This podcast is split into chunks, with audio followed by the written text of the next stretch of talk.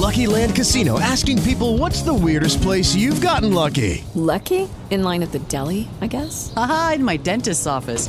More than once, actually. Do I have to say? Yes, you do. In the car before my kids' PTA meeting. Really? Yes. Excuse me, what's the weirdest place you've gotten lucky? I never win and tell. Well, there you have it. You can get lucky anywhere playing at LuckyLandSlots.com. Play for free right now. Are you feeling lucky? No purchase necessary. Void where prohibited by law. 18 plus. Terms and conditions apply. See website for details. Judy was boring. Hello. Then Judy discovered ChumbaCasino.com. It's my little escape. Now Judy's the life of the party. Oh, baby, mama's bringing home the bacon. Whoa, take it easy, Judy. The Chumba life is for everybody. So go to ChumbaCasino.com and play over 100 casino-style games. Join today and play for free for your chance to redeem some serious prizes. chumba ChumbaCasino.com. No purchase necessary. Void where prohibited by law. 18 plus terms and conditions apply. See website for details. Se vende, se vende. Citigroup anunció a principios de este 2022 que pondría a la venta Citibanamex, el banco que la empresa transnacional compró en 2001. Las intenciones de Citi serían enfocarse únicamente en los grandes clientes corporativos. Junto con la marca, la cartera de clientes, los productos financieros minoristas y los espacios físicos que posee actualmente el banco, se incluyen la venta del importante acervo artístico y arquitectónico de la colección Banamex. Esta incluye importantes obras de los artistas Diego Rivera, David Alfaro Siqueiros, José Clemente Orozco, Juan O'Gorman, el Dr. Atle, Leonora Carrington, Remedios Varo y María Izquierdo, entre muchos otros. Y edificaciones coloniales como la Casa del Mayorazgo del Canal en Guanajuato, el Palacio del Conde del Valle de Suchil en Durango, la Casa Montejo en Mérida o el Palacio de Iturbide en el centro de la Ciudad de México. Este patrimonio fue calificado como invaluable por Alberto Gómez, director de estudios económicos del grupo financiero. Pero cuando Citigroup compró Banamex, se calculó que el acervo costó 64.5 millones. Su valor, además, ahora también es político, pues el secretario de Relaciones Exteriores, Marcelo Ebrard, propuso que el banco donara su acervo como un pago en especie por el rescate bancario de 1995, por el que todas las mexicanas y mexicanos seguimos pagando la flamante cantidad de 43 mil millones de dólares anuales. En una columna escrita por el canciller y publicada en La Jornada, Ebrard sostiene que la donación sería un gran gesto. Esto teniendo en cuenta que gracias al Fobaproa, en 2019 Citibanamex alcanzó utilidades cercanas a los 30 mil millones de pesos. ¿Qué se está jugando con el acervo Banamex? ¿Cuál es la relevancia cultural para una empresa tener tremendo patrimonio? ¿Y qué pros y contras implicaría la propuesta de Marcelo Ebrard?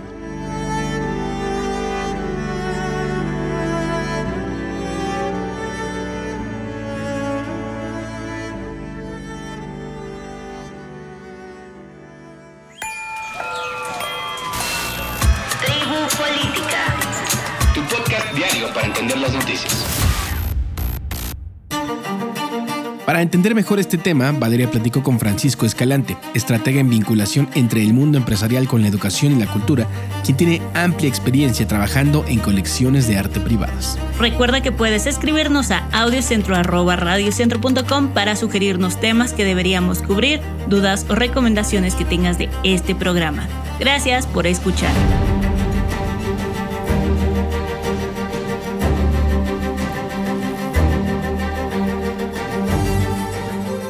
Francisco, bienvenido. Ya que tú has trabajado tanto este tema del vínculo entre los y las empresarias con el arte, lo primero que me gustaría preguntarte es por qué la iniciativa privada de todo tipo de giros en México, desde la banca, alimentos, telefonía, a veces sucede que coleccionan arte. Mira, voy a empezar con una pregunta que alguna vez plantea Gabriel Said. ¿Qué pueden hacer, dice él, los empresarios por la cultura?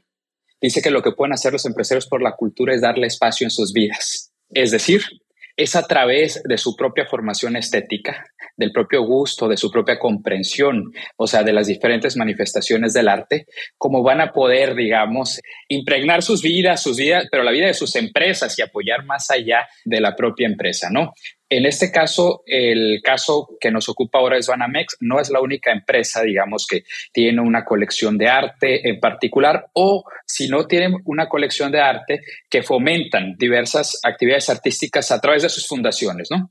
Yo creo, por lo menos en cada uno de los casos que he conocido, la explicación está muy intrínsecamente relacionada al planteamiento que hace Gabriel Said, es decir, es la personalidad de quienes han estado al frente de estas empresas lo que ha determinado que se involucren en el patrocinio de las artes y de cuestiones muy específicas, ¿no? O sea, desde la conformación de una colección de arte contemporáneo, de una colección de arte mexicano como es de la de Banamex, o otra de las líneas que es la de fomento cultural Banamex es apoyar mucho el arte popular mexicano. Pero esto depende, digamos, de una formación estética personal, de una sensibilidad. Lo que hacen las empresas, digamos, o lo que pueden llegar a ser después es, o sea, es institucionalizarla. Supongo que Banamex habrá recorrido el camino a partir de alguno de sus accionistas o de los miembros de su consejo de administración que inició por un gusto propio a coleccionar, posiblemente se haya convertido en una colección corporativa en algún momento, casi se convierte en una parte de una vocación paralela a la vocación del banco, ¿no? No es la parte principal, sin embargo, o sea, sí es parte de cómo se ve la institución financiera a sí misma, ¿no? Es decir, de su propia narrativa, o sea, pues al interior por una parte, pero sobre todo hacia la sociedad de la que forma parte, ¿no? Y esa es una lectura muy interesante en el caso de Banamex, ¿no? Porque es corporativa, no es patrimonio, digamos, de un individuo en particular, sino de una empresa. Es el Banco Nacional de México, o sea, que se concibe a sí mismo como la más acabada expresión de la banca mexicana o de una clase bancaria en algún momento, muy del siglo XIX, o sea, desde los inicios, y ellos se vuelven uno de los grandes patronos del arte pictórico mexicano, ¿no? Y, y la colección y fomento cultural en particular se han vuelto parte de esta narrativa de la empresa, ¿no? ¿Cómo podríamos describir la colección Banamex y como de cuánto dinero estaríamos hablando si es que intentamos ponerle un precio? En esta semana, a partir de que se dio a conocer la venta del banco por parte de Sirio, la intención de vender su filial mexicana, en este caso Banamex, empezó a surgir mucha información al respecto. Me parece poco fidedigna, de repente, no sé si a ti te tocó, pero estaban llegando mensajes de WhatsApp de uno y otras fuentes diciendo la colección vale mucho más que lo que vale el propio banco. Desconozco si es así, me parece poco probable que sea así pero es parte del entusiasmo de la comunidad cultural, así lo atribuyo. Pero bueno, el banco en realidad sí ha habido momentos que nos pueden aproximar al valor de esa colección, ¿no? O sea, en términos numéricos, o sea, esa colección debió haberse hecho una cotización de cuál era su valor de mercado en algún momento, específicamente cuando Citi la adquirió en, a principios de siglo, ¿no? Por supuesto que ahorita ellos internamente deben de conocer perfectamente en cuánto está valuada la colección en términos de mercado nuevamente. Pero bueno, más allá del valor de mercado, digo, del que se ha especulado mucho en estos últimos días, el Fomento Cultural Banamex se ha publicado textos, publicó un catálogo editado en 2004 que hace una descripción del patrimonio en la colección, en la colección de pintura en particular, ¿no? Es una referencia, no es información actualizada, es un catálogo de 2004, la colección seguramente se ha ampliado de ese momento acá, pero en el año 2014 para ser exactos, es otro momento que quiero mencionar, el banco cumplió 130 años. Entonces, Fomento Cultural Banamex organizó una exposición para celebrar los 130 años del banco a través de 130 obras. Desde hace más de 100 años, apoyando la construcción del país, Banamex hace historia de pintores mexicanos que reflejan lo más granado del arte pictórico de este país y que precisamente, como te decía, es, una narrativa del país y del país en el que ha participado y hasta cierta medida ha forjado una institución financiera como Banamex. Retomo de ahí un par de datos. La colección de Banamex en ese momento, estamos hablando de 2014, estaba conformada por más de 2.000 piezas, es el dato que tengo, o sea, es la colección más importante de tema mexicano, digamos, o sea, hay otras colecciones muy importantes en el país, pero son, no es tanto una colección especializada, digamos, en arte mexicano, y esta colección en particular abarca cinco siglos del arte pictórico mexicano. Que son básicamente los cinco siglos, o sea, de la Nueva España a México, ¿no? O sea, lo único que no incluye es prehispánico. ¿Cómo dices? Exactamente, ¿no? es prehispánico, pero sí incluye, en términos de pintura, pero sí incluye desde el arte virrey, o sea, pintura virreinal. Hay dos nombres que surgen por ahí. Miguel Cabrera es un pintor mexicano muy icónico del periodo. Fray Miguel de Herrera que pinta uno de los cuatro retratos que se conocen de Sor Juana Inés de la Cruz. Entonces, en este sentido, no solamente es un pintor, sino un personaje muy particular, quizá el mexicano más destacado ¿no? del periodo virreinal. Entonces, es una pieza muy importante. Si nos vamos al siglo XIX, tienen piezas de José María Velasco y de Julio Ruelas, ¿no? Julio Ruelas es un pintor menos célebre que Velasco, quizá en términos del conocimiento público que tiene, pero cuenta a Guillermo del Toro entre sus grandes fanáticos, ¿no? Y ha influido mucho en la estética de Del Toro particularmente. Del Toro tuvo una exposición hace un par de años itinerante en Casa con mis monstruos, algo así, que se presentó en Guadalajara. Y Julio Ruelas tenía una presencia, había una presencia muy constante de Julio Ruelas, digamos, en la museografía, digamos, en la selección que él hizo. Entonces, este es otro pintor que podemos encontrar en la colección. Siglo XX, por supuesto, el siglo XX es el renacimiento prácticamente del arte mexicano y entonces de manera natural, la colección tiene un gran componente de arte mexicano del siglo XX, empezando por Gerardo Murillo, el doctor Atl, es el maestro, digamos, de los grandes muralistas. Los propios muralistas, los tres grandes muralistas, Rivera, Orozco y Siqueiros, y pintores de la generación de la ruptura, ¿no? Manuel Felgueres, Gilberto Aceves Navarro, Arnaldo Cohen. Esto es básicamente tratando de describir a grandes rasgos la colección. Francisco nos cuenta que uno de los grandes beneficiados del trabajo de difusión e investigación del fomento cultural Banamex es el pintor novohispano Cristóbal de Villalpando, reconocido por retratar a los siete arcángeles en lienzos de gran tamaño y ser considerado uno de los grandes artistas de su tiempo.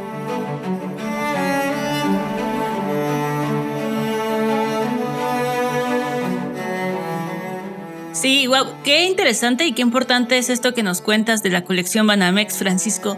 Ahora, lo que nos han dado a entender la comunicación de City es que todo viene en un paquete, tanto este acervo como los cajeros, las sucursales, los productos financieros, la marca. Este acervo también se va a vender como un lote, ¿no?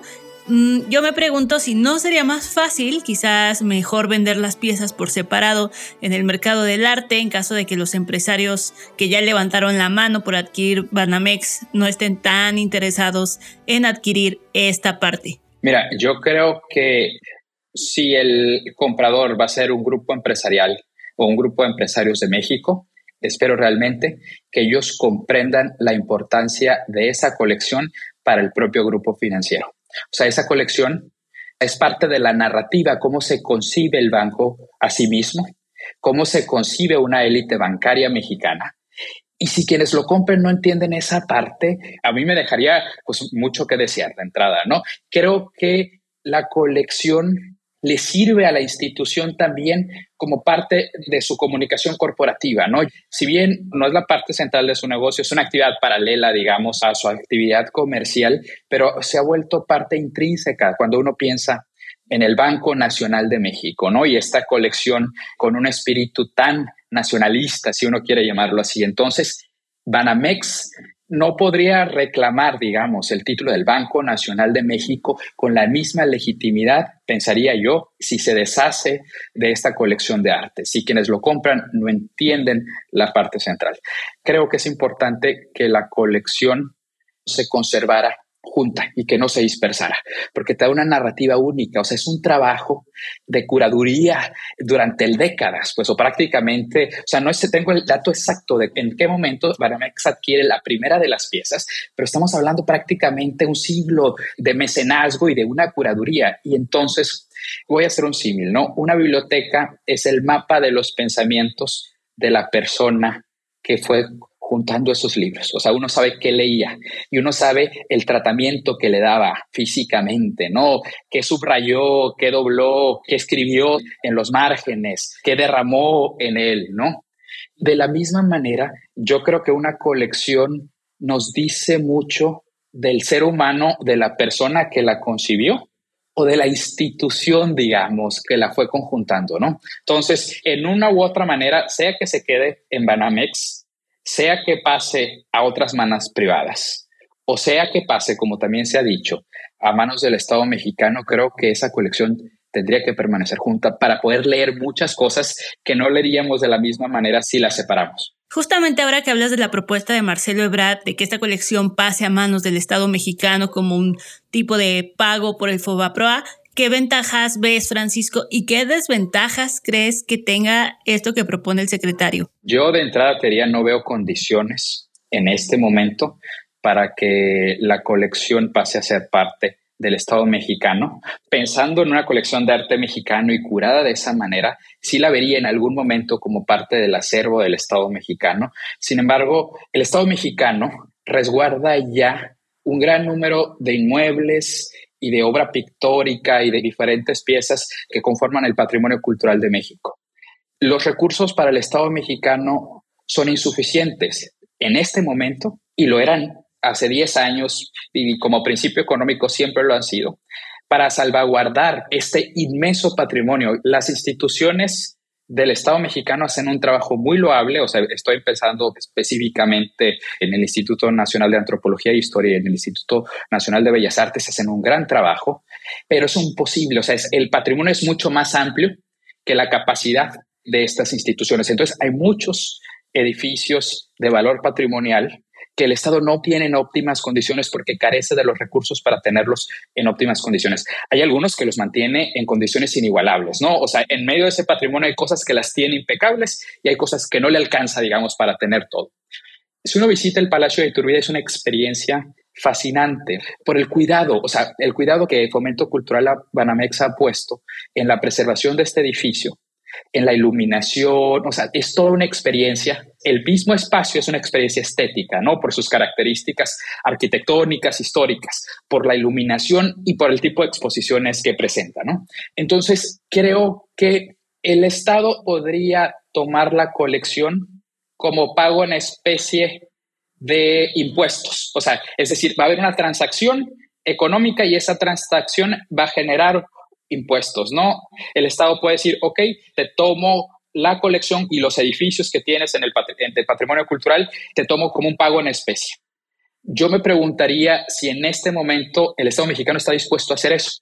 Estamos en un momento donde el Estado es muy claro en cuáles son sus prioridades de política pública y como parte de esa claridad ha hecho que se enfoque plenamente en una agenda muy específica y reduzca su intervención en otras áreas entre ellos la cultura. no me quiero meter en esta, polemizar mucho por esta parte, simplemente estoy haciendo un análisis general. Yo pensaría, el Estado mexicano va a preferir o va a aceptar un pago en especie en vez del pago, digamos, del líquido, que le daría la oportunidad de llevar esos recursos o destinar esos recursos a la política social, que es su prioridad, ¿no? Eso como primer paso. En el segundo momento, una vez, suponiendo que eso ocurra, esa transferencia de la colección, digamos, y del patrimonio cultural de Banamex hacia el Estado mexicano va a implicar costos para el Estado mexicano, o sea, un mantenimiento de los edificios, de la colección, hay que contratar a personal profesional para hacerse cargo, desde la protección del cuidado hasta que esas obras se vean, o sea, armar exposiciones. Y estamos en algún momento donde no está ocurriendo eso, o sea, es decir, no hay grandes exposiciones como estábamos acostumbrados en México, que eran parte de un intercambio cultural entre México y el extranjero y era parte, digamos, de la diplomacia cultural que ha caracterizado al Estado mexicano desde la postrevolución. Entonces, sería inimaginable, digamos, algo o poco probable, un trabajo como el que Fomento Cultural hizo, ha hecho con la obra de Villalpando, ¿no? Eso significa, digamos, trabajar de la mano con instituciones extranjeras para que haya un intercambio cultural y permitir, digamos, esta revalorización de la obra de alguien en particular. Y yo lo veo improbable únicamente haciendo un análisis de las prioridades del gobierno y qué ha sucedido con las cosas que ya están ahorita bajo resguardo del gobierno, que el gobierno ha reducido, digamos, sus actividades en otras áreas que no sean como la parte prioritaria. Por supuesto que la propuesta del canciller Marcelo Ebrard es muy loable. En el largo plazo yo sí lo vería como él lo propone. La verdad es que sí creo que si allá tendrían que ir las cosas eventualmente, pero no sé si el propio canciller sería el garante, porque yo creo que nada garantizaría, digamos, que al transferirse al Estado mexicano esa colección en las condiciones en las que está ahorita, el canciller, digamos, apostaría su carrera política a la preservación óptima de ese patrimonio cultural. Ojalá así sea, ojalá así sea. Creo que el canciller es un hombre con una gran visión, que se ha caracterizado también, digamos, por a nivel personal, por valorar el patrimonio cultural de México. Pero te digo, en el escenario en el que estamos ahorita lo veo difícil. Hay algo muy interesante a partir del anuncio de Banamex, o sea, de City, de la venta de Banamex, que nos ha hecho tener esta discusión a nivel nacional, digo, en los círculos rojos, digamos, de ahora sí que tres, política, finanzas y cultura nos unimos en un mismo diálogo para discutir qué debe ocurrir con el patrimonio cultural que está en manos de Banamex en este momento. Hay mucha más gente interesada por saber qué está ocurriendo ahí, qué es lo que hay ahí en particular y la propuesta y que salga el canciller con una propuesta de entrada es positivo de cualquier manera, ¿no? Porque hay alguien que está proponiendo hagamos esto, ¿no? Te digo, yo no estoy convencido que en este momento sea la mejor opción. Sin embargo, quizá él es la persona indicada que nos puede asegurar que el destino fuera positivo, digamos, para ese patrimonio cultural. Estamos hablando sobre la venta de Banamex. Esto tiene que ver con una política de Citigroup de regresar a lo que originalmente era como banco mayorista y dejar la banca de consumo en todo el mundo.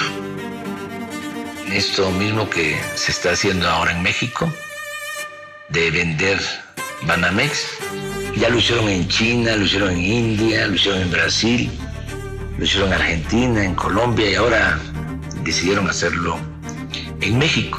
Aunque se ha intentado posicionar la salida de Citibank de México como una señal de debilidad o de falta de credibilidad del gobierno de Andrés Manuel López Obrador, lo cierto es que sí se trata de una estrategia global. De acuerdo con el diario The Wall Street Journal, el banco acordó vender sus franquicias de banca de consumo en países como Indonesia, Malasia y Vietnam. Previamente ya había logrado acuerdos para vender sus filiales en Filipinas y Australia a empresarios locales. En Corea del Sur decidió cerrar sus operaciones y según el diario, hay negociaciones en estos momentos para vender sus franquicias en Taiwán, India, China, Polonia, Rusia y Bahrein.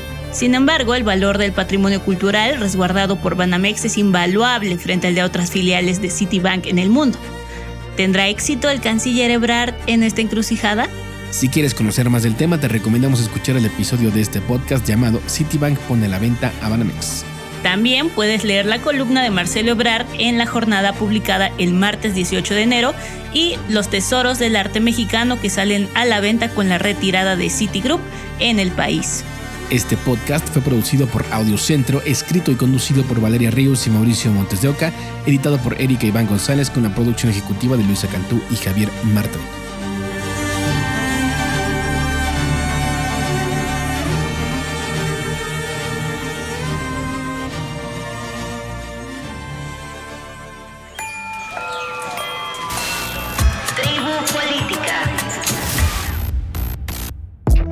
Audiocentro.